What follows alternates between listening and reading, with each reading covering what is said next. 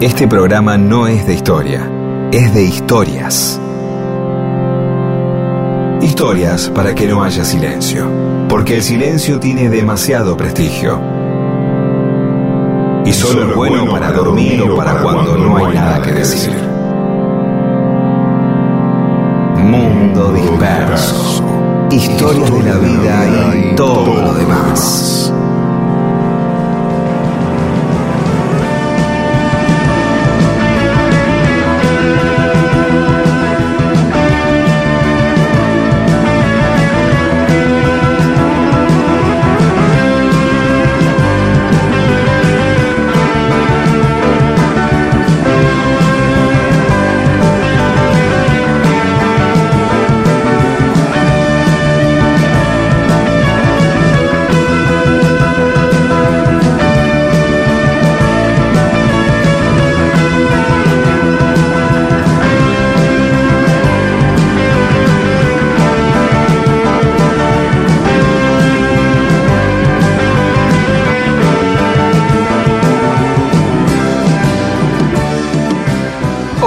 Les va? Aquí estamos en Mundo Disperso. Somos Pedro Saborido y Daniel Miguel junto a Paula Weintraub, Olivia Dayes y Eamon. Hola Pedro.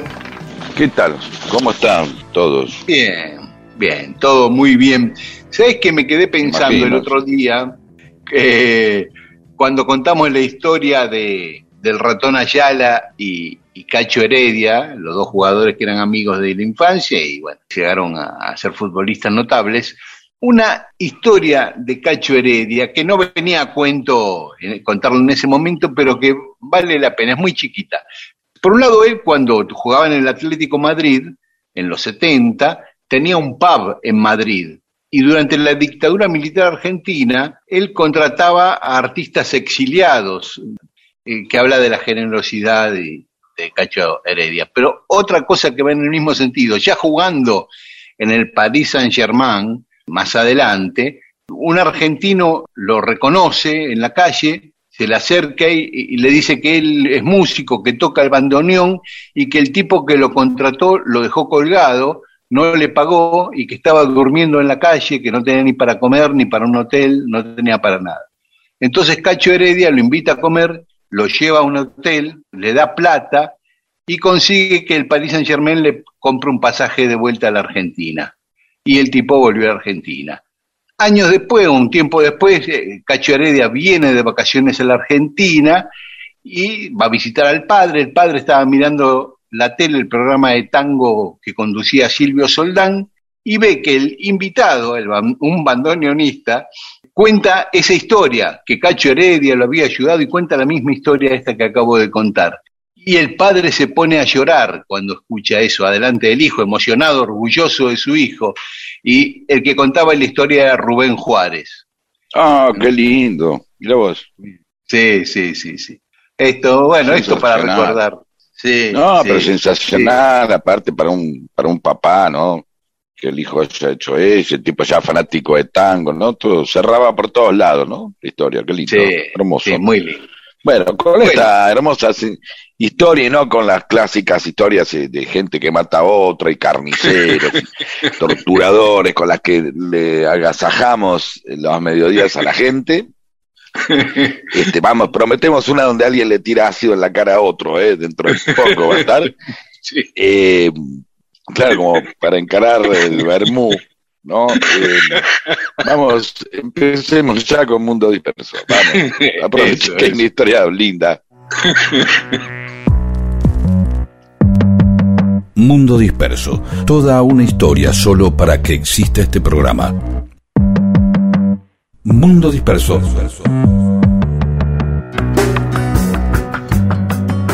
Y hoy en Mundo Disperso vamos a hablar de José Moldes, un patriota, tipo muy particular porque era muy famoso por su honradez, pero también por su pésimo carácter, cero diplomacia, se peleaba con todo el mundo, un mal llevado. Qué lindo.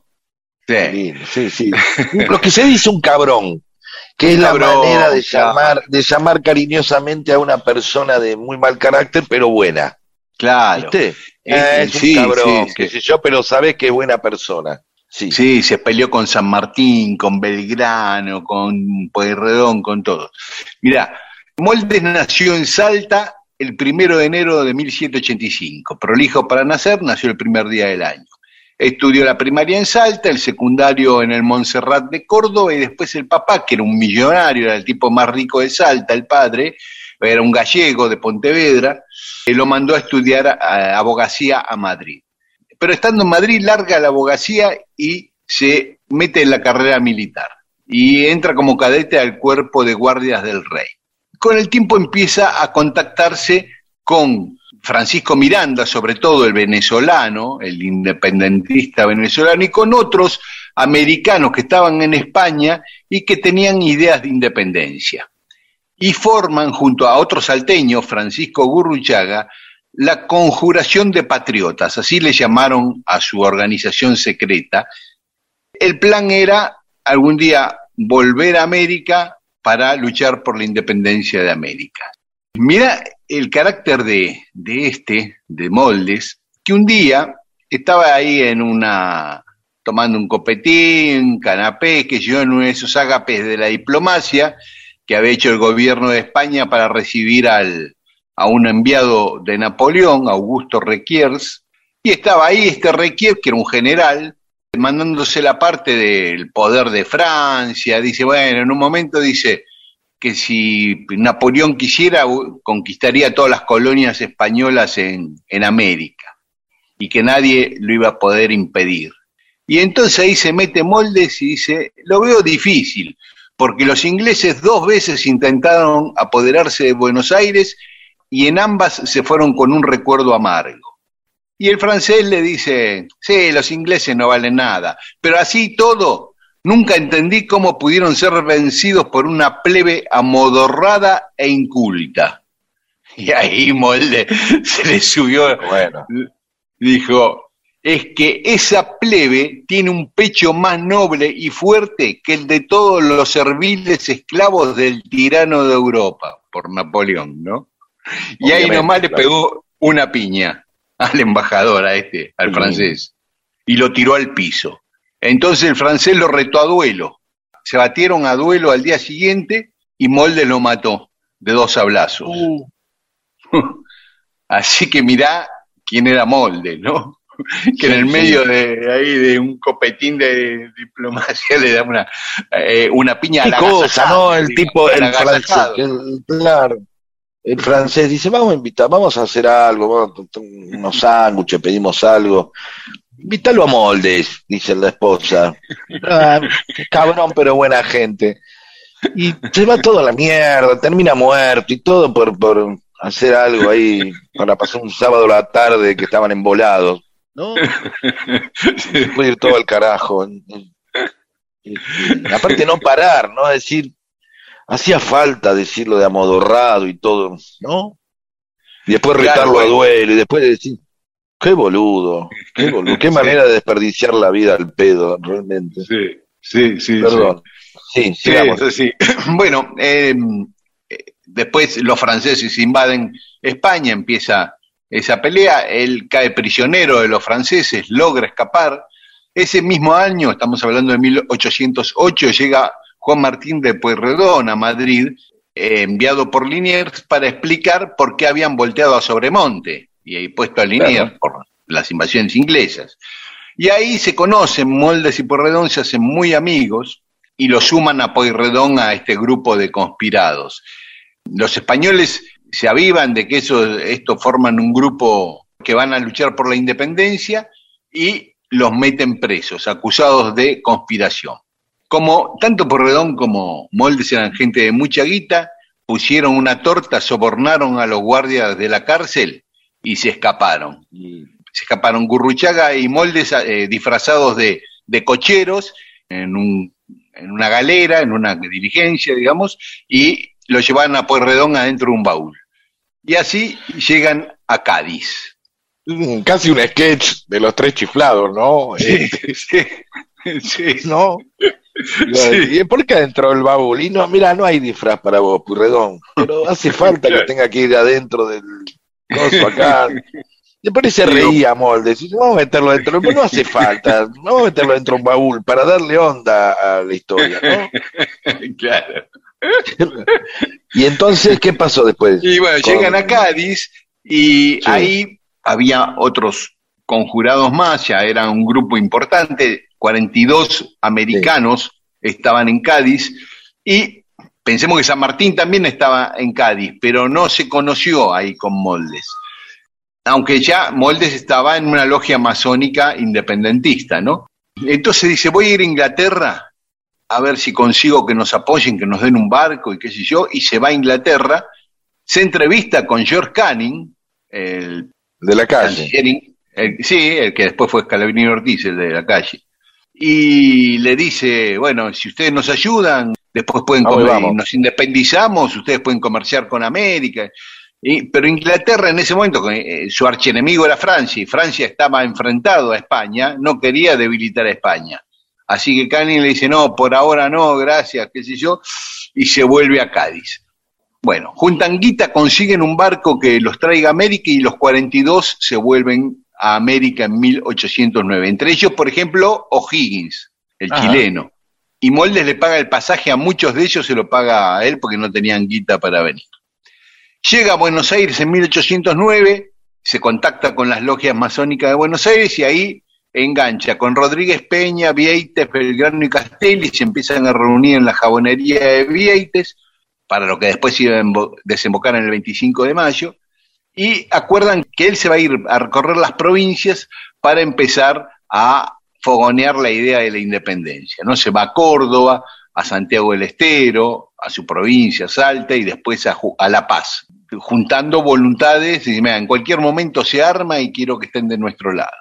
El 25 de mayo de 1810 lo sorprende en Córdoba, que Córdoba era la provincia más reacia a la Revolución de Mayo, ahí donde menos había conseguido apoyo.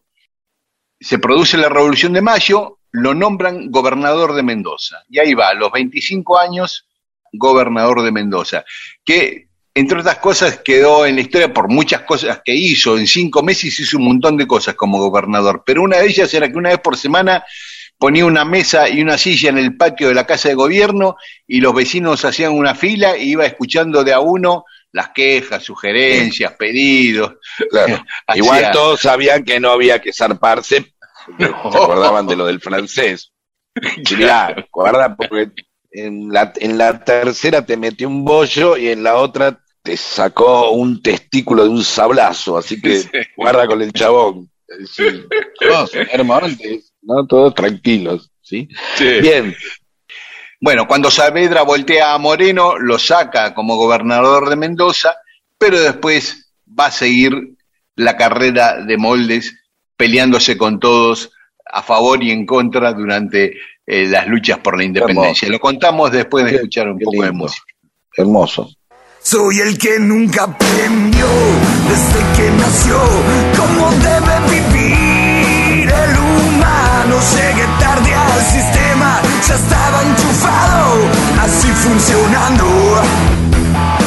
Siempre que haya reunión, será mi opinión la desate algún bardo. No puedo acotar, está siempre mal la vida que amo. Caminito al costado del mundo, por ahí de andar, buscándome un rumbo, ser socio de esta sociedad. Me pueden matar. Y me gusta el rock, el maldito siempre me lleva al diablo, no tengo religión, quizá este no era mi lugar, pero tuve que nacer igual. No me convence ningún tipo de política, ni el demócrata, ni el fascista, porque me tocó ser así, ni siquiera anarquista. Costado del mundo, por ahí he de andar, buscándome un rumbo, ser socio de esta sociedad. Me pueden matar.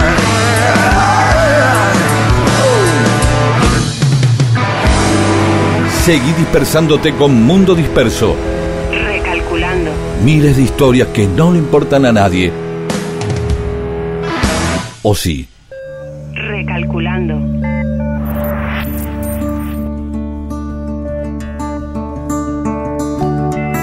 Y estamos contando en Mundo Disperso la historia de José Moldes. Habíamos dicho que Saavedra lo, lo quita como gobernador de Mendoza, después cuando lo voltean a Saavedra lo mandan al ejército del Alto Perú, a, a Moldes, lo ponen como intendente de Cochabamba, Belgrano le pide que reorganice el ejército después de algunas derrotas sufridas en el norte, se produce el éxodo jujeño y ¿sabe lo que hace Moldes?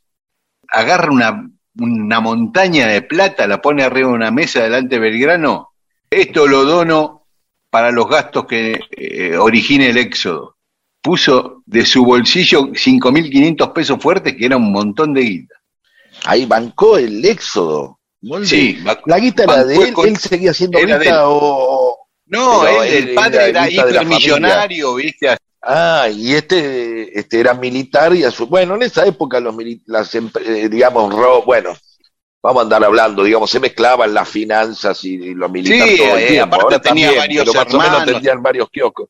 Y Sí. tenía varios hermanos que a lo mejor le manejaban el- los negocios que había dejado el padre y después le repartían las ganancias, andás a ver.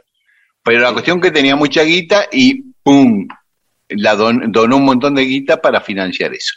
Como militar era, estratega era, todos decían que era muy bueno, eh, combatió en la batalla de Salta y planificó la batalla de Tucumán. Como Belgrano no era un gran estratega, la, la batalla de Tucumán que gana Belgrano, toda la planificación la hace Moldes. Ya vemos que también es un tipo que sabe utilizar el dinero, ¿no? Digo, coimea Claro. gente y se raja, le paga, arma un, trae revolucionarios, le paga el, el pasaje a los revolucionarios, financia el, este, el éxodo, digamos, la, la plata era parte del asunto, y está bien, está bien, la utiliza, no es que no, no, Tal cual. sabe cómo funciona, ¿no? Dice el Sí. bolsillo es el órgano más sensible del hombre, así que, ¿no? Sí, Cual- sí, sí, sí, sí, tal cual. Viene, se establece la asamblea del año 13, él va como diputado por Salta y Jujuy a la asamblea, y él tenía dos ideas centrales, el republicanismo y el federalismo. Él no se movía, no lo movía ni un milímetro de ahí. Él no quería ni un gobierno monárquico, ni de junta, él quería un gobierno republicano y federal como después también lo planteaba Dorrego, ¿no? Que eran los únicos que planteaban eso prácticamente. Y no se movía de eso. El federalismo de él lo llevaba a ser antiporteño. Todas las actitudes de centralismo de los porteños lo sacaba, pero de una manera hasta exagerada, ¿viste? Entonces, en un momento, estando acá en Buenos Aires, en la asamblea, desde la asamblea denuncia a, Posadas de, que, de querer hacer las paces con España. Y Agrelo sale a defender a Posadas y este lo agarra del cuello y casi lo mata. Lo empezó a estrangular, lo tiró al piso y lo tuvieron que sacar entre 20 arriba de Agrelo. Así que, ¿qué hizo Posadas? Lo metió, lo destituyó de la asamblea, lo metió preso y lo desterró a Carmen de Patagones, a Moldes. Allá fue desterrado a Patagones. Cuando cambia el triunvirato en 1815, lo liberan, vuelve a su provincia y es elegido diputado por Salta para el Congreso de Tucumán, el Congreso que iba a declarar ¿Cuánto la estuvo allá? ¿Cuánto En estuvo? Carmen de Patagones y Sí. estuvo un año y medio más o menos, casi dos Sí. años. Bueno, Sí. pero estaba con guita, seguro se arregló para Eh. estar bien. ¿no? Y mm, el Congreso de Tucumán tenía que elegir director supremo. Y había dos candidatos, su viejo amigo Pueyrredón y él, Moldes. Pueyrredón tenía el apoyo de los porteños y de las provincias que se alineaban con Buenos Aires. Y Moldes del todo el NOA y, y básicamente de las provincias antiporteñas. Entre estos dos candidatos, San Martín apoyaba a Pueyrredón. Y San Martín era muy decisivo, ¿viste? San Martín en una reunión en Córdoba, que alguna vez la contamos con Pueyrredón, eh, le prometió su apoyo para que lo nombre el Congreso director supremo, a cambio de que Pueyrredón, cuando fuera director supremo, bancara a muerte el cruce de los Andes, ¿no? Entonces, con ese acuerdo, San Martín le escribe a Godoy Cruz, que el otro día hablábamos de Godoy Cruz, el diputado por Mendoza en, el Congreso, que era el operador político de San Martín, que había que juntar votos para Pueyrredón y que de alguna manera había que parar a Moldes. Moldes tenía el apoyo de Güemes.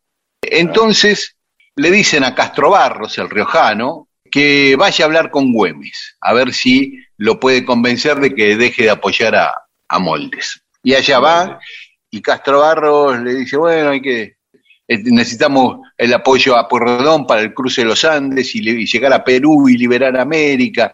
Si elegimos a Moldes eso no, no nos conviene. Bueno, y Güemes le dice, bueno, yo quiero que saquen a Rondó de acá, que era el enemigo de Güemes, dalo por hecho, le dice Castro Barros. Digo, ¿podemos reemplazar por Belgrano? ¿Te viene bien Belgrano? Sí, bárbaro, le dice Güemes, listo, va Belgrano por Rondó y, vos después vas a ser gobernador de Salta y no apoyás a, a Moldes. Listo, quedan así. Entonces deciden no aceptarle a Moldes que asuma su banca como diputado en el Congreso de Tucumán. Y lo acusan para ello de haber interceptado cartas entre San Martín y Godoy Cruz. Entonces San Martín pide que lo detengan y que se lo manden preso a Mendoza. Y allá va. Y de ahí San Martín lo manda a una cárcel en Valparaíso.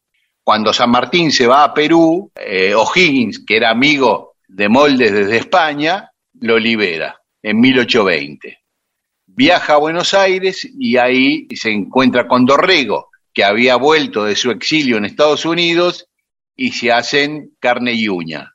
Los dos con esta idea de un gobierno republicano y federal. En esta cosa de, de elegir caprichosamente buenos y malos, ¿no? De San Martín los buenos, Moldes ya nos caía bárbaro, hace un poquito de ruido este quilombo entre San Martín y Moldes, ¿no? Y de pronto, sobre todo cuando después uno Moldes se hace amigo de Dorrego, ¿no? Que es el bando de los que nosotros consideramos los Sí. buenos, ¿no? Sí, ¿sabes por qué? La principal diferencia entre Moldes y San Martín y también con Belgrano es que en ese momento, durante el Congreso de Tucumán, San Martín y Belgrano impulsaban un gobierno monárquico con un rey inca, un rey americano descendiente de los incas, que lo veían como el sistema más factible. Ellos pensaban más en una monarquía como actualmente, algo parecido a lo que hoy es una monarquía mo- eh, parlamentaria, ¿no? No una monarquía absolutista.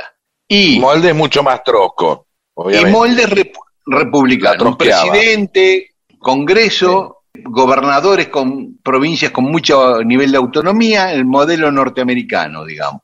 Todos luchaban por la independencia, eran buenos tipos, pero tenían esa diferencia sobre hacia dónde conducía América una y otra cosa, ¿no? A San Martín el republicanismo le parecía que podía llevar al caos, ¿viste? Eh, recién ya en el exilio y de grande reconoce que América podía soportar un gobierno republicano, eh, San Sí, sí, sí.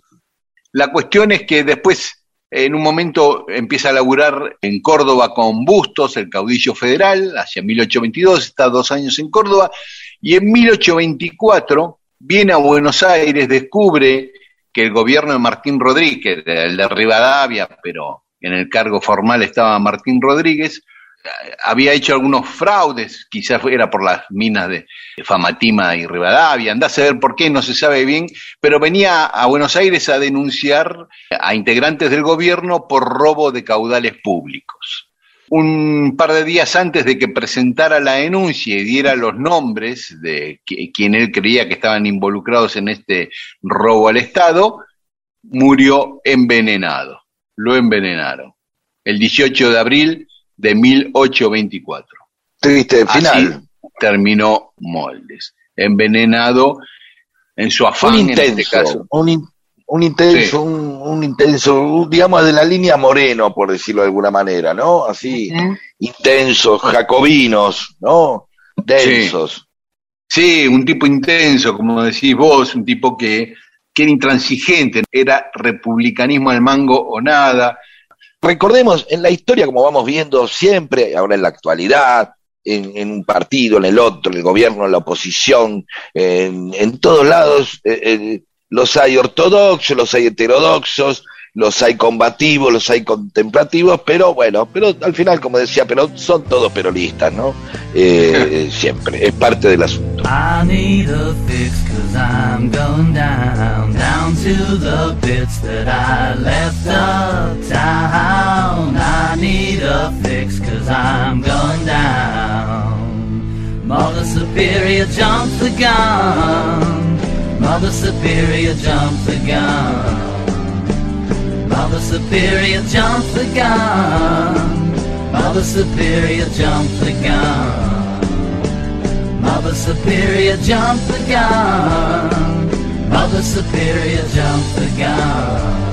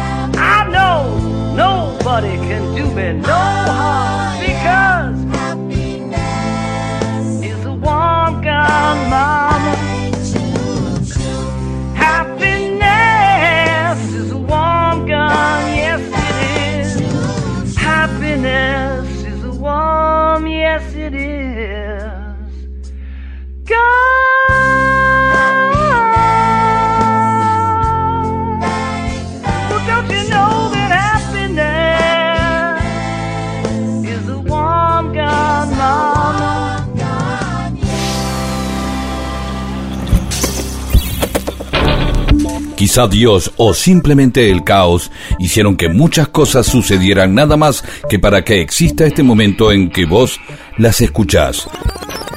Mundo Disperso, con Daniel Míguez y Pedro Saborido.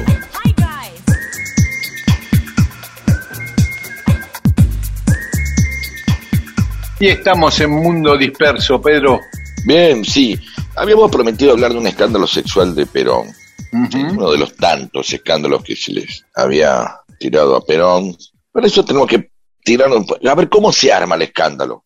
Vamos a empezar cómo se arma el escándalo. Mm. Empieza con una película argentina que se llama Buenos Aires en relieve. Una película de Don Napi y uno de los hermanos de él, otro que se llama Duclos también. Eh, uno era más director y guionista y Duclos más especialistas en técnicas cinematográficas y también radiofónicas, que yo, era más, más- más el cerebro técnico y el otro el cerebro, si querés, creativo, o intelectual o como quieran llamar. Entonces, en una película argentina que se llama Buenos Aires en relieve. Don Napi tiene muchas películas, ¿sí? Sí, como guionista más todavía. Y hacen esa película que era con técnicas totalmente argentinas, ¿no? Laboratorio, exper- un experimento, ¿no? Entonces, eh, vos pensás que el cine 3D cada tanto, viste, siempre está para la, ya Ah, el cine películas. 3D era.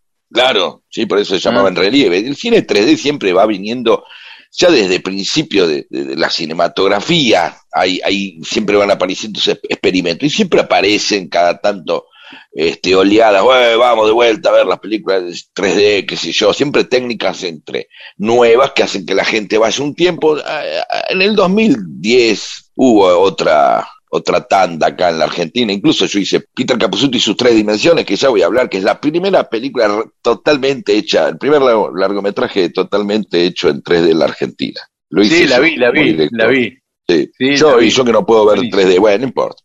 Cuestión que la película la estrenan en el Festival de Mar del Plata y hay una famosa foto que la van a ver en las redes nuestras, donde está Perón con anteojos 3D, ¿sí? Con toda una platea de gente mirando con los anteojitos 3D. ¿De acuerdo? Sí. Bien, Festival de Mar del Plata. Marzo, creo que era marzo, no me acuerdo. Después, al tiempo, viene Gina Lollobrigida y va a Mar del Plata. Ahí viene una confusión. Mucha gente piensa que Gina Lollobrigida va al Festival de Mar del Plata de 1954, pero no, Ah, no va al festival. No fue. ah, yo creí que estaba en el festival. No, no, no. Le invitaron, pero no pudo venir. Entonces, vino después. Vino en, el- en- en noviembre con el marido, con el Milko, ¿sí? En Norwich. ¿sí? Vino y ahí sí paseó, anduvo por todos lados, pero y sí, con Maple la llevan a Mar del Plata con- a, a- a- a ella. Va en tren incluso. También vamos a poner un link que ve sobre la visita de Gina. O sea, Gina Lollobrigida estuvo en Constitución y tomó el Roca. Exactamente, así es. Mira. Compró unos Guaymallén, esperó, se subió al tren, el tren que tenía el justicialista, que tenía, Claro. tenía tocadisco, pecera adentro, es hermoso, y se van a Mar del Plata, que son. Y pasean, que son. Entonces, juntando las dos ideas, el paseo de Gina Lolo Brígida eh, con Perón, más las fotos con los anteojitos, se crea el mito de que Perón tenía esos lentes que podía ver gente desnuda, los anteojos desvestidores. Ah, Y se hace circular una foto que también van a ver, si entran a las redes, de Perón paseando con Gina Lolo Brígida y un truco muy malo donde está Gina Lolo Brígida en bolas, ¿sí? ah, donde se la ve, se le ven las tetas, le, le dibujaron unas tetitas y una conchita ahí, entonces lo le dejaron los zapatos y un cinturón porque como que eso no. Ahora, ¿por qué ella se ve desnuda y el resto no? Porque Perón no está en bola, así la Lolobrícida. Es como, es- así la ve Perón. Y se hizo circular esas fotos por pasquines, que yo, mal trucada, y entonces ahí se armó el mito. Uno de los grandes mitos que era que Perón tenía anteojos para ver eh, mujeres desnudas, los anteojos desvestidores. Todavía circulan originales de esa foto, o, o copias de esa foto, digamos, no originales, sino copias, Claro. porque se habían distribuido en la gente a modo de red social, en mano a mano, y hay algunas que se pueden comprar en internet por 25 mil, 28 mil pesos. Parece que hay otras de los originales que, o sea, como que no es copia de copia, sino que una de las que son, son mucho más caras. Así que entren, van a ver el truco de los anteojos de vestidores de Perón, que en la inocencia de una época, cuando un relato tiene hermosos condimentos para atrapar, ¿sí? Eh, eh, Sí, sí. tiene determinada fuerza narrativa, permanecen en el tiempo, ¿no? Miles de Sí, cosas se podrían decir de- del peronismo, pero la idea de levantar el parqué para hacer asado tenía un, un componente muy, muy intenso, una idea muy fuerte. Entonces esas cosas se embarazan para que les den planes, que son las mismas cosas. Son ideas muy potentes que gracias a la potencia de, esa, de, la, de la narrativa son las que permanecen y se van difundiendo. Son como Sí. novedades. ¿Sabes que Perón tiene unos lentes con los que ve minas desnudas? No, sí, mirá, acá con... No, con Gina Lollobrigida encima... Vos imaginate, el tipo aparte veía a Gina Lollobrigida en bolas, con Perón al lado, lo cual te puede traer una cierta contradicción o unos Claro. problemas raros, medio pavlovianos. Mira, sabes que tuve una erección viendo a Gina Lollobrigida y ahora Perón al lado, y ahora cada vez que lo escucho a Perón tengo este... Pero ese es otro tema, ¿sí? Vos decías, Pedro, la, la inocencia de una época, y yo creo que lo que cambia es el objeto de, de esa inocencia, pero Claro, hay obviamente, hoy inocentes. Hoy te puedes creer que un tipo que se suicidó lo asesinaron, aunque, aunque no haya elementos, o que no estaba en el Exactamente. cajón, El tema es- o ese tipo de cosas. O sea, no es la posverdad nada más, sino la preverdad, es el prejuicio. La Claro. preverdad que es aquello, como decís vos, en lo que querés creer. Entonces, esa foto, que obviamente a ojos más avispados que los de esa época, donde por ahí el truco no podía, pasaba, hoy lo vemos muy burdo, pero quizás en ese momento, de la misma manera que vemos un montón muy burdo, un dinosaurio hecho en el año 30, un King Kong en el año 30, la gente se aterrorizaba. Con eso, hoy vemos claro. un muñeco que se mueve así, bueno, por eso, hoy estamos más avivados ya, más que más avivados, estamos, so- somos más exigentes, para decir, bueno, mira, si me vas a mentir, mentime bien. Claro, Pero hay una parte de eso que es la fe y es lo que yo quiero creer. Entonces, si yo quiero seguir pensando que Perón era un perverso hijo de puta y vos me acercás buen material para mantener esa, esa fe, la voy a recibir y la voy a seguir multiplicando. No tengo agua caliente en el calefón. No tengo que escribir canciones de amor. No ves que espero resucitar mientras miras esos ojos de videotape. Llega aquel examen del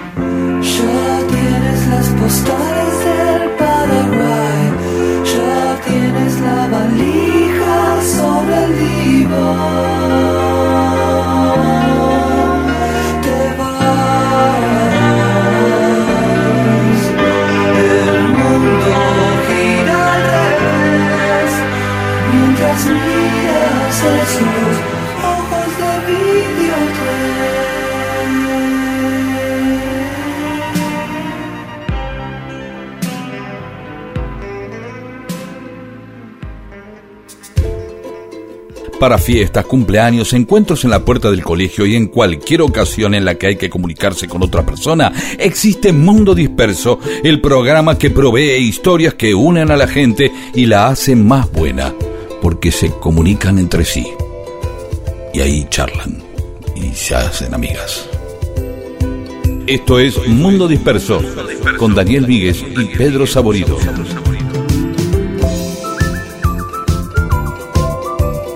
Y en Mundo Disperso tenemos mensajes de los oyentes que nos escribieron a Facebook o a Mundo Disperso y a Twitter e Instagram a arroba Mundo Disperso AM. Silvia de Temperley dice, qué tipo apasionado Lugones, esto es la verdad, ¿no? Dice que necesitaba demostrar con todo su amor, todo su amor, absolutamente todo. Esto lo decíamos porque el tipo mandaba cartas con semen a la novia, que es oh. delirante. Pero bueno, está bien. Por ahí, eh, por ahí funciona, no lo intenten en sus casas. Eh, y después, bueno, que es sofisticado, dice Silvia de Temperley, que se suicidó no con cianuro y agua, sino con cianuro y whisky. Vas a saber. Susana Figuini dice, que hijo de puta gorila. Puedo disfrutar su obra y no su persona. Esto, sí, se puede decir de muchas personas. Olga Torres Morel recomienda el libro Lugones de César Aira, en el que el autor nos cuenta el último día de Lugones antes de su suicidio. Es ficción y con todo el estilo de Aira. Claro. Y Graciela Garchulo dice, ¿qué familia está de los Lugones?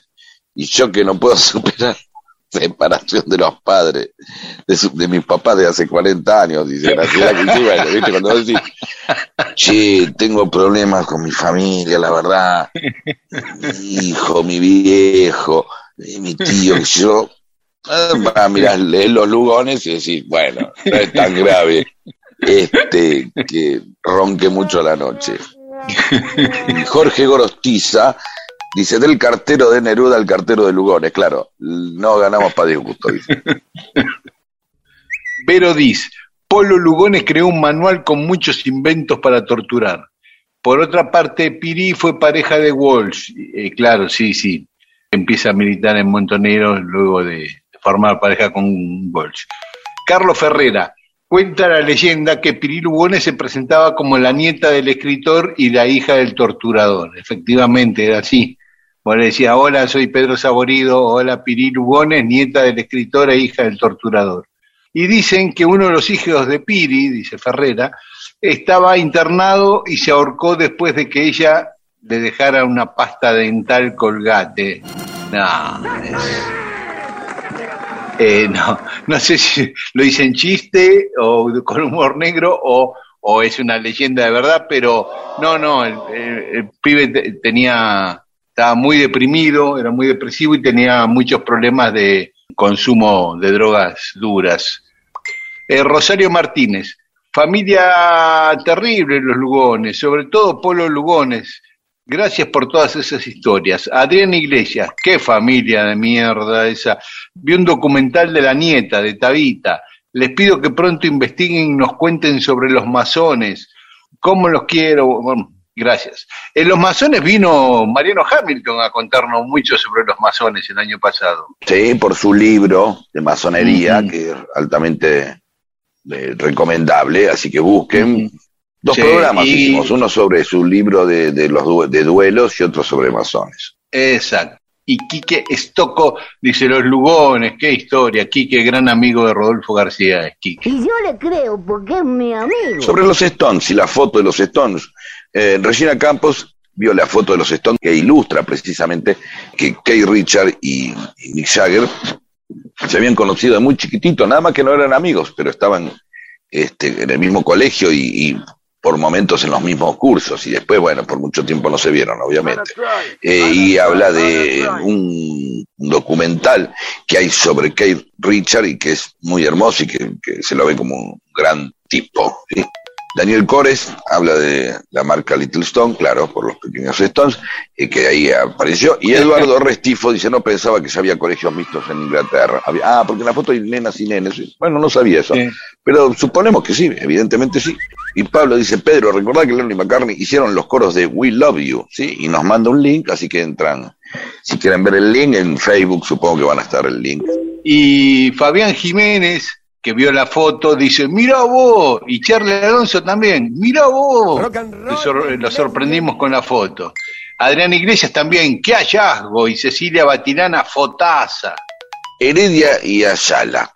Juan de Mendoza nos dice, había una publicidad del ratón Ayala de, que, de los botines, de unos botines, claro, había una publicidad muy famosa que metió una frase de esas así, claro, era tan insistente la publicidad que aparecía jugando con esos botines y de pronto a- Ayala, el ratón que se había ido a jugar a Europa, decía, en Europa no se consiguen.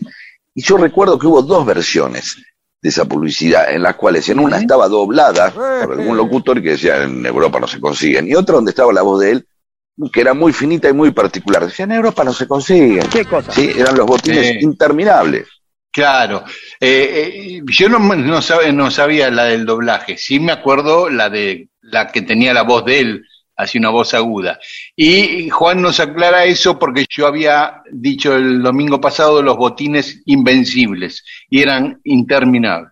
Bueno, está bien, un pequeño, una cosa así de esas cosas que pasan en esta edad, ¿no? Que empezamos a, Sí, a claro. confundir este, las marcas, invencible, interminable, bueno. Internacional, mejor cualquier cosa que hubiera empezado con, con in, Claro. Claudia y María, gracias por la historia tan particular ocurrida en Herley. Recordamos, para los que no escucharon, que eh, es la historia de dos chicos que arrancan jugando a los 6, 7 años, los llevan a jugar al Club Amorilucho, uno de los clubes con un club eh, clásico de, de, y después eh, este, don Antonio los lleva a probarse a San Lorenzo y quedan en San Lorenzo, y después se van a jugar a la selección juntos, y después se van a jugar juntos a el Atlético Madrid, ¿no? Así que claro. no es muy Sí, normal esto. Y Susana desde el Calafate dice que le encantó la historia de Ayala y Heredia y dice que ella vivía en Herley, ahora vive en el Calafate. Bien. Bueno, paramos acá y después más mensajes de los oyentes. Monto Disperso, con Daniel Míguez y Pedro Saborido. En Europa no se consigue. Dios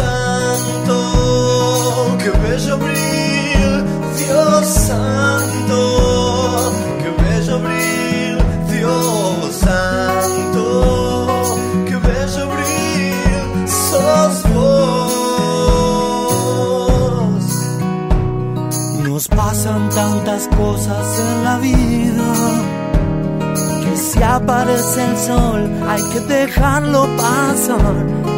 Abrir otra vez para que no tengamos soledad. Dios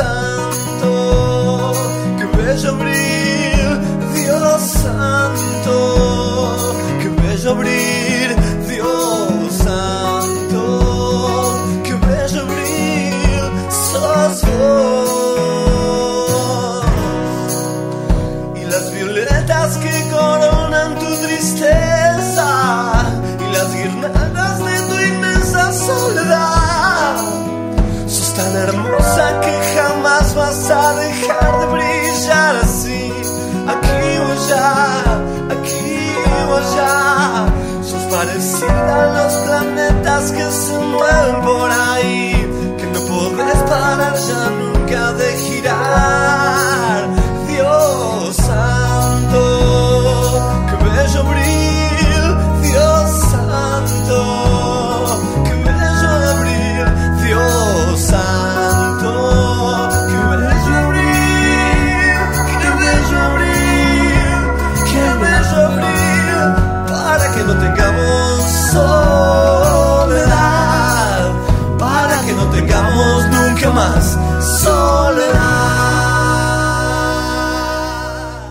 Mundo Disperso.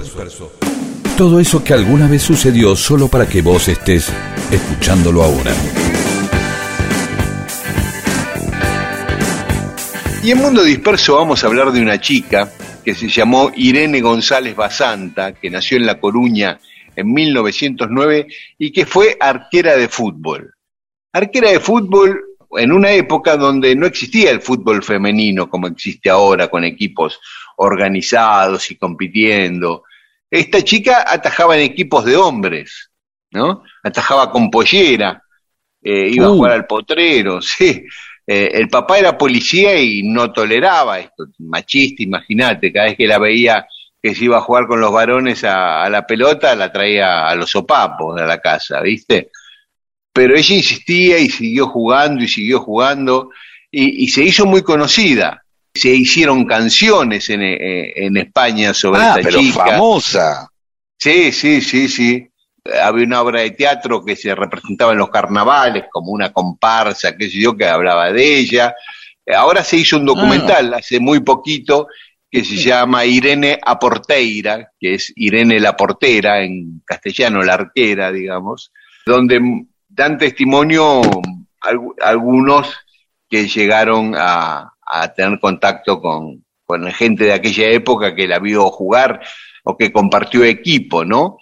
Porque ella era la arquera de un equipo de hombres, pero aparte cobraba, ella era adolescente, era una adolescente, había, como no podía competir oficialmente, armó un equipo con 10 jugadores más y ella en el arco, y organizaba partidos amistosos contra equipos comunes, donde cobraban entrada y las canchas se llenaban. Ah, para Y, ver, eh, como si fuera la orquesta de Osvaldo Pugliese, así. Sí, A claro, eso. claro. No, de, no, de verdad digo eso, ¿no? Sí, como sí, de como pronto el, el equipo de la piba esta. Era o sea, la la gente iba a ver más, ahí. Sí, se llamaba Irene Fútbol Club el equipo, el nombre de Qué ella. raro. Sí, sí, Qué sí. raro.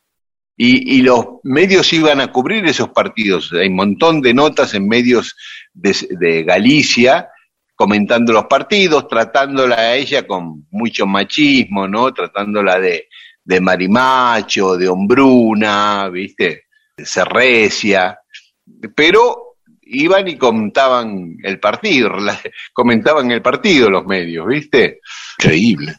Sí, sí, y, y- y murió muy jovencita, mirá, eh, eh, todo eso lo hizo en pocos años de, de su adolescencia, porque a los 19 años se enfermó de tuberculosis y murió muy pronto. Cuando se enfermó, sus compañeros de equipo publicaron una carta en La Voz de Galicia en 1928 pidiendo eh, ayuda económica a los hinchas de fútbol para ayudarle en ese momento y juntaron mucha plata porque la gente iba y, ponía plata este, para ayudarla en su enfermedad a, a Irene, que igual, bueno, murió ahí ese año, en 1928, a los 19 años nada más.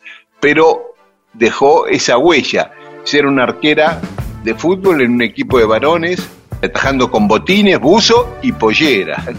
De ya vamos a subir a- alguna foto de ella en el arco. Por favor, sí, hay que subámosla ahí para que la gente vea. Sí, acá que estoy viendo. Dale.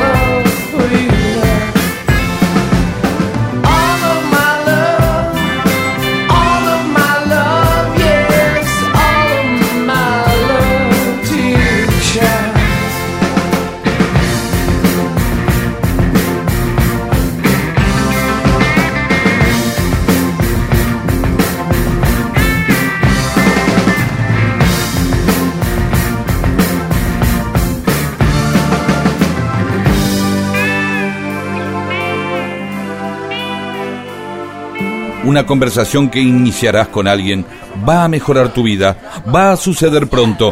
Es mejor que tengas temas para animarla. Mundo disperso, un atentado al incómodo silencio.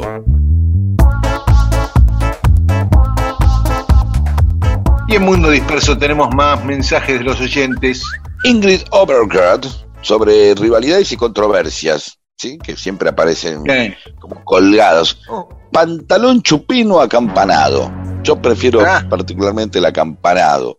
Sí, aparte el chupín Quizá- no es para todos, ¿no? No, no, ya cuando tenés un poco de pan, si tenés un, sos medio barriloide, ya es como que parece un perro parado, viste, que, tan, que tenés las patitas finitas y, ¿entendés? Claro, como Son como, como un un mapa de la rombo, ¿no? Argentina. Como un rombo. Claro, queda como un mapa de la Argentina, así como un también, claro. rombo también. Sí, sí. este, exactamente. Y ahora que hay a todos los periodistas, viste Pedro que a todos los periodistas ahora o la, la onda es que estén parados en vez de sentados atrás de un escritorio, están parados delante del wall, ¿no? De la de esa pantalla gigante que está atrás. Y, Claro. y todos con chupín. Son épocas, ¿no? Que de pronto hay, las modas hacen que de pronto, viste, fra, peinado y corte novarecio, pelo corto, barba y anteojo de carey. Pero de pronto ahora todo chupín y así van pasando las cosas. Es para no creerlo, profe. Hugo dice, che, ¿por qué no hacer una recopilación de cuentos de la barra de los oyentes y ustedes las divulgan? Va a haber de todo, pero simplemente saldrán buenas historias. Ah, cuentos de que cuentas así gente que No, escribe, y- ¿será y esto? claro, historias, pero eh, lo hacemos habitualmente, Hugo. Vivimos afanando Sí. historias que nos cuentan los oyentes. O Pero publiquen todas las que quieran. ¿sí? Claro. Por ahí lo que quieren es hacer una recopilación. No está mal agarrar y decir, che, vamos a ponerlas todas juntas. Eh, vamos Eh. a hablar con Paula, a ver si se pueden poner todas juntas las que se hicieron como una sección en, la- en, la- en las redes, Claro. ¿no? Eh, Fermut, me parece muy buena la idea de hacer un programa con los Mansilla, personajes más que interesantes. Bueno, de esto ya se va a encargar seguramente eh, Daniel. Y Adrián de Coronel Dorrego dice, tremendo programa, muchachos, ¿qué opinan de este muchacho elegante que va a estar como telonero de los Guns N' Roses? Está muy bien que esté elegante ahí. Va, por lo menos para mí, qué sé yo. Juan Pablo Ferrari Freire. ¿Para cuándo un programa sobre las mujeres que fueron a Malvinas? Sí, sobre las enfermeras. También va a haber pronto Sí. porque estuvimos, estuve charlando mucho con mucha gente cuando fue el 2 de abril en Tecnópolis y tuvimos charla con algunos de los combatientes y todos siempre dicen hay ahí algo que, que todavía no ha sido este, reconocido y valorado. ¿sí? Y Marisa Pérez dice, siempre escuchamos el programa, por favor, no digan descubrimiento de América, se ofende Marisa Pérez, claro, porque... No, claro. No, aparte no creo que hayamos dicho, salvo que así en, en chiste, cuando contamos lo de Colón, pero no, no, dijimos, llegó a tierra, la conquista la- de, de las islas, de las Indias occidentales y todo eso. Ah, no, por supuesto, tenemos acá un corrector de expresiones siempre atento a ese tipo de cosas que nos pega con un sifón drago cuando eh, nos equivocamos. Paramos acá y después va a haber más mensajes de los oyentes. Yo no escribo, no soy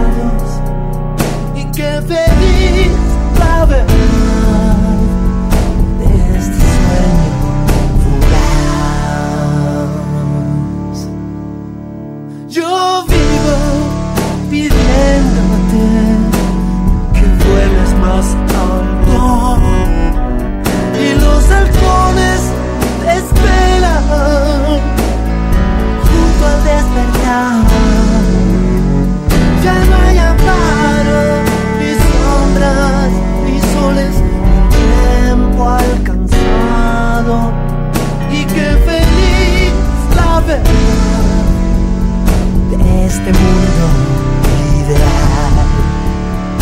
Debería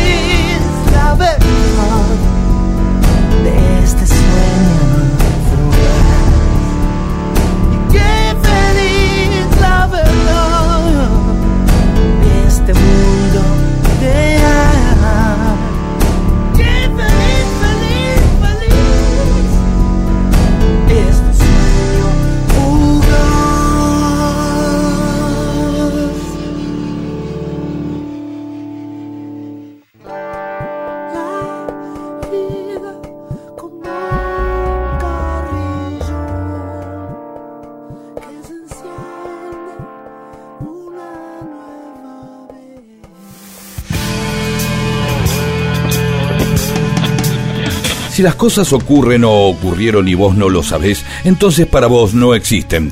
Dale existencia a la historia escuchándola. Mundo disperso, eso que existe cuando vos lo escuchás.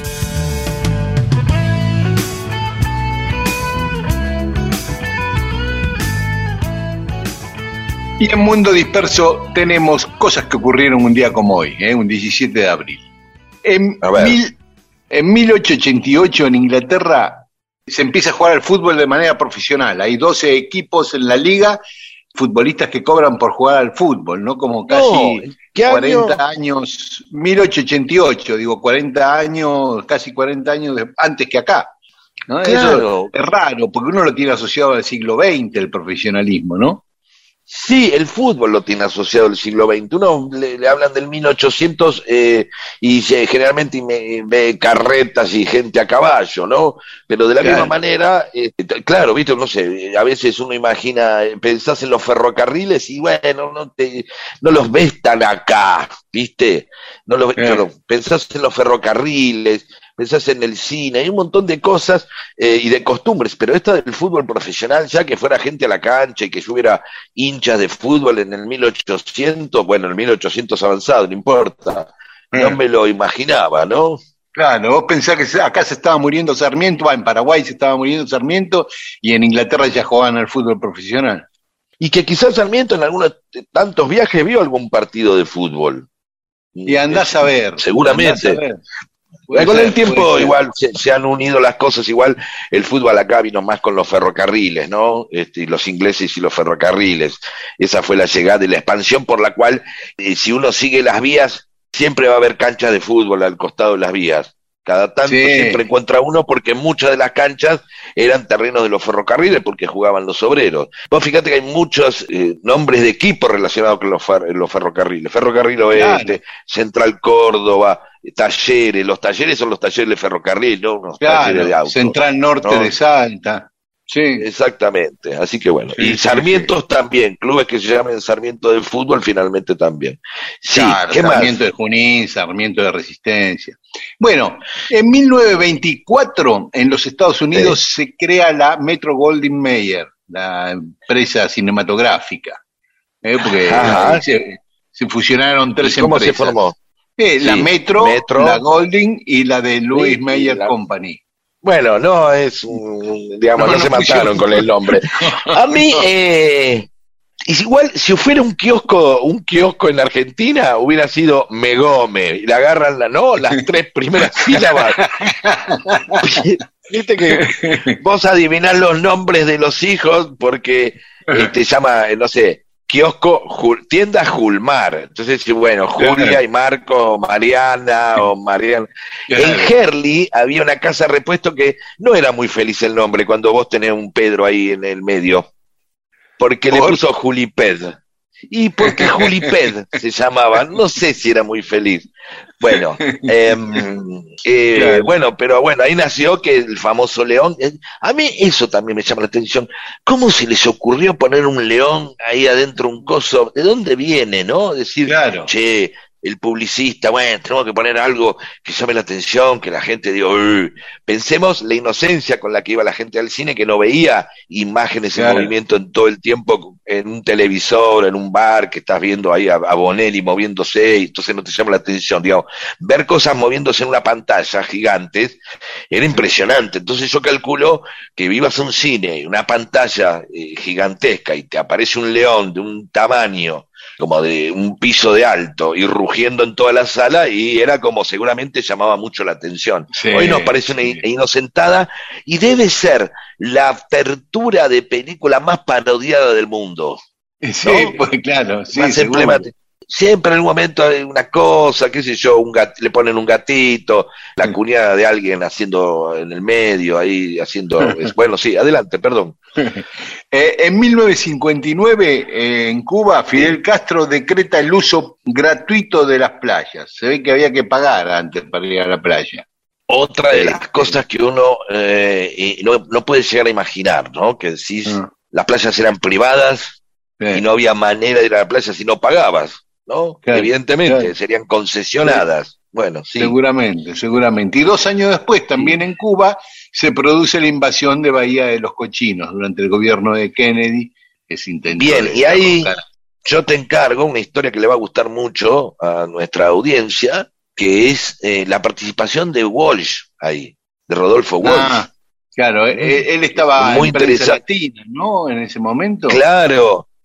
En ese momento estaba con Massetti, no César, otro Massetti. Y ellos empiezan a, él sobre todo, empieza, sin tener muchos conocimientos de, crip- de criptografía, empieza a eh, sacar las claves de los mensajes, eh, de mensajes encriptados, ¿sí? Por eso Mm. la criptografía. Y él es Claro. el que me- empieza a ver mensajes raros que llegan así con el telégrafo, con no sé qué garompa de esa época, y el tipo se da cuenta y empieza a decir, che, guarda acá, que acá se están comunicando en clave, ¿sí? Pero eso lo vamos a ver, es una historia Dale. maravillosa, hermosa. Y en 1972, en Montevideo, eh, asesinan, hay una fuerza conjunta entre eh, ejército y policía, asesinan a ocho obreros del PC en un local en Montevideo que ahora está declarado Monumento Histórico Nacional. Otra de las cosas que a, a uno le parecen increíbles, ¿no? Que, que hayan sucedido hace tan poco, ¿no? Son 50 Sí. años, uno decir, parece que es mucho, pero bueno, todavía somos contemporáneos muchos a una época donde sucedían esas cosas. Y en 1982, Inglaterra, la reina Isabel, le concede la autonomía constitucional a Canadá, que hasta ese momento dependía de Gran Bretaña. 1982, Hace poco, ayer ¿eh? nomás. Claro. Sí, es verdad, no es tanto que tiene. Mira cómo bancaron los canadienses. Y un día como hoy nacía en 1845 Dominguito Sarmiento. Ah, Eh, dijo, Otra vez Sarmiento entre nosotros, sí. sí, Recordemos que había sido, que tenía un amante y que al principio no reconoció al hijo. Esperó a que se muera el papá, que lo había, y después lo reconoció. Y que, exactamente. eh, sí, y bastante perversón el amigo Sarmiento, porque el tipo estaba postrado y tenía sexo con la mina eh, eh, medio en otro cuarto, ¿no? claro, Eh, claro, claro. hay que Sí, estar, eh, la verdad que hay que, este, te tiene que, ¿no? Tenés que estar como, te tiene que erotizar, o decir, bueno, está mi marido postrado al lado, bastante, el pelado, bastante denso, sí. ¿Qué más? Este, también un día como hoy, en 1919, nacía Chabela Vargas, la mexicana, y hoy están cumpliendo años Jennifer Garner, la actriz norteamericana, y Victoria Beckham, la mujer del futbolista y sobre todo cantante de las Spice Girls. Así que a las dos les mandamos un beso. No sé si Feliz nos están cumpleaños. escuchando, sí, porque Seguramente. eh, la diferencia horaria, Esto me encanta. sí. En el 47 antes de Cristo, Sí. unos 90 kilómetros al sur de la ciudad de Dinganzi, ¿eh? la provincia de Galicia, en China, ¿Eh? hubo un terremoto de 6,8 en la escala eh, de Richter. Ahora, el tema que deja muchos muertos, digo, me, me- me mata la precisión de algo que ocurrió en el año 47 antes de Cristo, la precisión del sismógrafo, no la precisión de la cantidad de muertos que dijo muchos muertos. Lo supusieron. ¿no? Los arqueólogos encontraron muchos tipos ahí tirados, gente tratando de salir corriendo para algún lado. ¿Sí? Y, y lo otro que me... mira, esto es también que no sé si se pronuncia así. En 1080, Harold III de Dinamarca muere y es sucedido por Canute IV, que más Sí. tarde sería el primer danés en ser canonizado, pero se pronunciará Canute, ¿así? Me Eh, encanta. sí, en castellano es más, es Canuto. es ca- ah, de ahí viene Canuto. Y debe venir Mirá de ahí, vos. porque eh, yo lo conocía como Canuto, el rey Canuto. O sea que es un nombre, Canuto es un nombre, no un apodo Sí. de alguien. Canuto Cañete o Canuto Vargas o No, no, Canuto, no rey- seas Canuto. Sí. Habría- tendríamos, quiero investigar para la próxima de dónde viene la palabra canuto. No seas canuto, es que no seas amarrete o no te guardes cosas. O tengo un canuto, sí, que es una cosa que no se puede definir de otra manera. Un, bueno, sí, el escondite de algo, pero la idea de, de canuto, de la, eh, tiene algo así como de de farsa, de engaño alrededor de algo, ¿no? De algo que, que está, que simula ser una cosa y no lo es. Tengo un canuto, tengo un lugar especial, secreto. Tiene, hay algo de amor, en, en, en, hay algo de, de, de, algo que tiene valor. Uno tiene un canuto, tengo un canuto, un canuto de plata, viste que tenés unos mangos por las dudas, qué sé yo. Me está enrollada la plata dentro de un canuto. Sí, claro, por eso, vamos a ver, claro. el canuto que yo conozco es, para tirar con bolitas, ¿viste? Claro, bueno, pero hay que ver si, si el nombre canuto también está relacionado con eso. Ahí me gusta tener algo donde metiste plata, eh. ¿sí? Enrollada, como viste que tenés un canuto, quiere eh. decir que enrollaste algo y metiste dentro, guita dentro de un tubo. ¿Sí? Como las patas de las camas, ¿viste? Dos por tres te enterás de historia de gente que este, compró una cama en un lado, que yo la fue a armar y de pronto se encontré mil dólares enrollados. En, adentro, sí, de verdad, ¿eh? yo escuché un par de esas. No la escuché, este, pero este, si encontrás dólares, bueno, pero si encontrás pesos moneda nacional. Bueno, qué sé yo, por ahí tiene un valor. Este, coleccionista. coleccionista, qué sé yo, pero, pero he escuchado esas historias. Bueno, y hoy es el Día Mundial del Malbec, así que brindemos. Está bien, perfecto. Si yo soy así, prefiero ser el tiempo que perdí. Escúchalo bien, al menos tiene el ritmo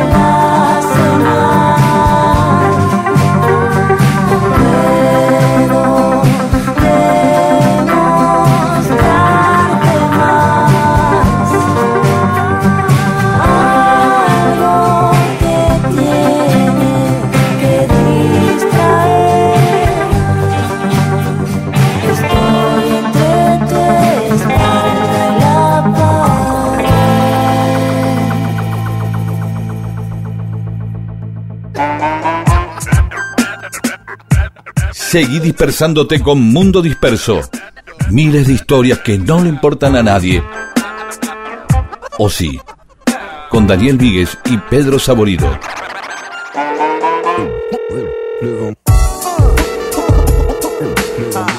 Y seguimos con mensajes de los oyentes en Mundo Disperso.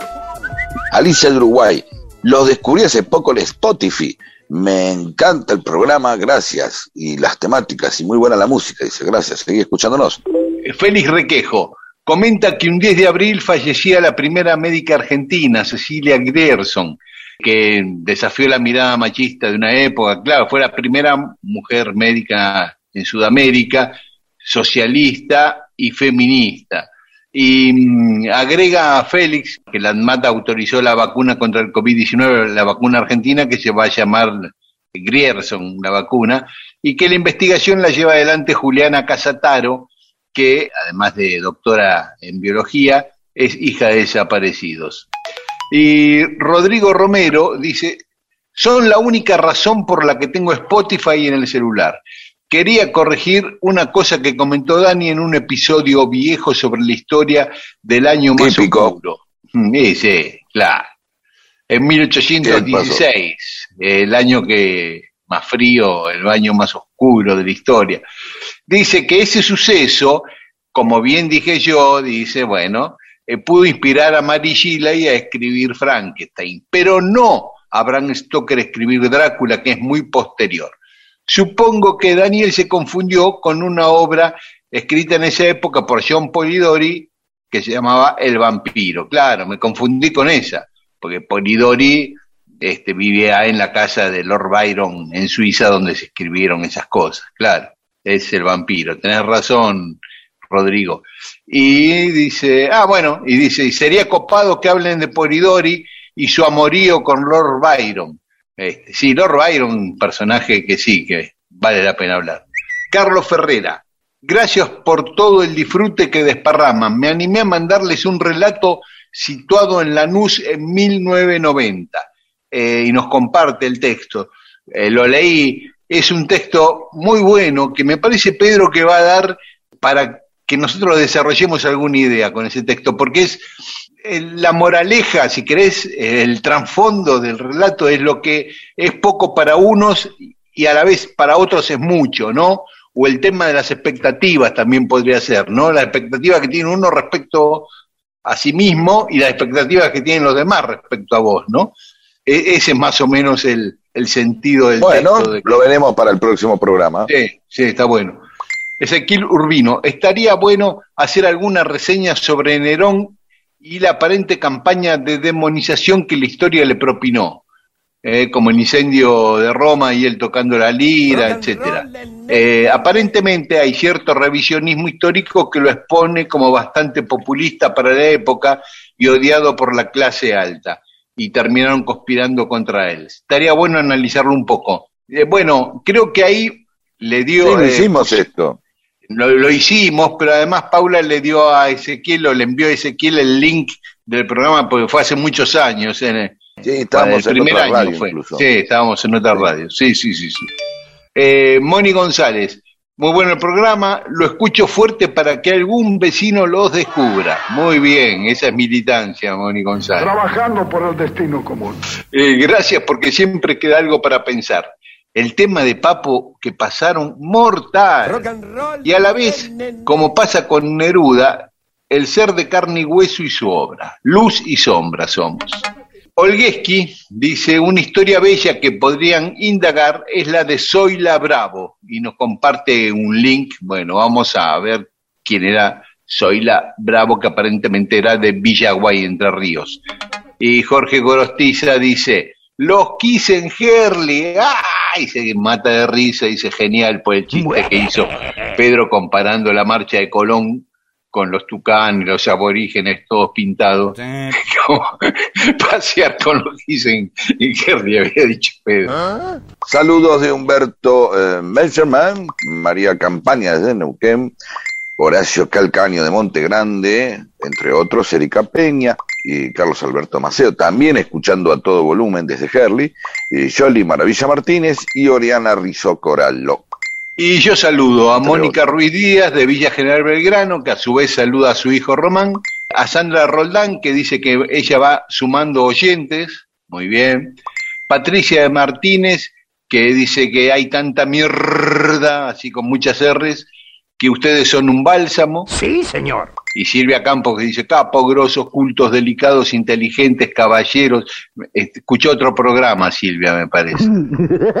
Fernando Caparrós, Adriana Madrid, a Percy Álvarez desde Perú, hubo un peruano que se llamaba Percy, gran jugador de Independiente, Percy Rojas, así que mira, Percy Percy, Rojas, Álvarez, claro, también, sí, peruano también como Percy Álvarez. Y a Pablo Aro Geraldes, periodista. Pablo escribió hace poco una nota muy buena sobre los jugadores de la selección argentina que solo jugaron un partido en su vida en la selección, un minuto, dos minutos en la selección argentina y nunca más. Muy buena esa nota, Pablo. Bueno, gracias Ah, a todas. Sí, muy linda, Lé- léela, te paso el link, eh, la nota de Pablo Aro Geraldes. Eh, bueno, gracias a todas y a todos.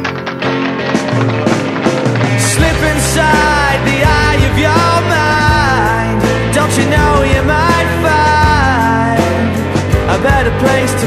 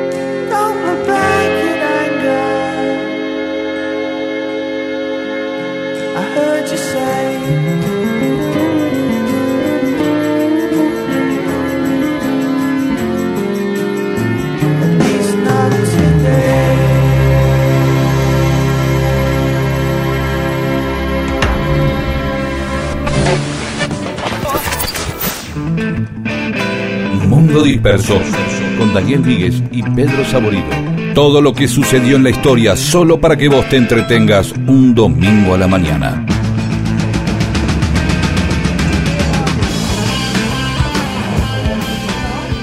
Bueno, y se termina el mundo disperso de hoy. Otro día vamos a hablar de lo del, del león de la metro, eh, que me quedé pensando que, que es un lindo tema, los leones de la metro. Porque ahí me decía Olivia que fueron nueve leones que fueron cambiando para la publicidad, para la pregunta. Sí, sí. Nunca lo pensé, siempre pensé que era el mismo. Claro, por eso digo, podemos hacer un temito un día con los leones de la metro. Che, y no, me quedé pensando, viste que, bueno, hablamos un poquito ahí mientras hay un tema musical, que con respecto a esto de, de moldes, muere envenenado el 18 de abril de 1824, seguramente por agentes de Rivadavia. Y un par de meses antes, San Martín, que se había peleado con Moldes, se va al exilio temiendo que Rivadavia lo mande a asesinar. O sea, uno muere y el otro se raja por Rivadavia, ¿no? Dos luchadores por la independencia que tenían diferencias en el sistema de gobierno que teníamos que adoptar una vez que lográramos la independencia. En lo central estaban totalmente de acuerdo. Y uno termina exiliado y el otro asesinado por el mismo enemigo, ¿no? Me parece. Claro, porque el enemigo siempre es uno y une, así que nada, una reflexión. Al final, Molde lo Claro. miran achurando, a San Martín se tiene que rajar, y más allá Por de eso- la pelea entre San Martín y Moldes, nunca se olviden de, nunca nos olvidemos de Rivadavia. Sí, claro, porque eh, los Rivadavia siempre saben claramente lo que quieren, no se pelean por, por cosas menores. En cambio, Claro, los San Martín y los Moldes se pelean y a veces se dividen y se la dejan servido a los Rivadavia, ¿no? Como decía Martín Fierro, la famosa los hermanos se han unido, porque si no te devoran los de afuera, ¿no? Digo, vale la pena recordarlo en estos días también, ¿no? Por supuesto, por supuesto. Así que nada, arréglense, che. Chau. Sí. Nos vemos el próximo Bueno, domingo. El próximo domingo. Y esta noche escucharán este mismo programa a las 12 en FM Rock de Radio Nacional. Chao. Cuento con las alas del mar. Si no encuentro un ser humano que me pase a buscar, siempre tiemblo y vuelvo a temblar. No me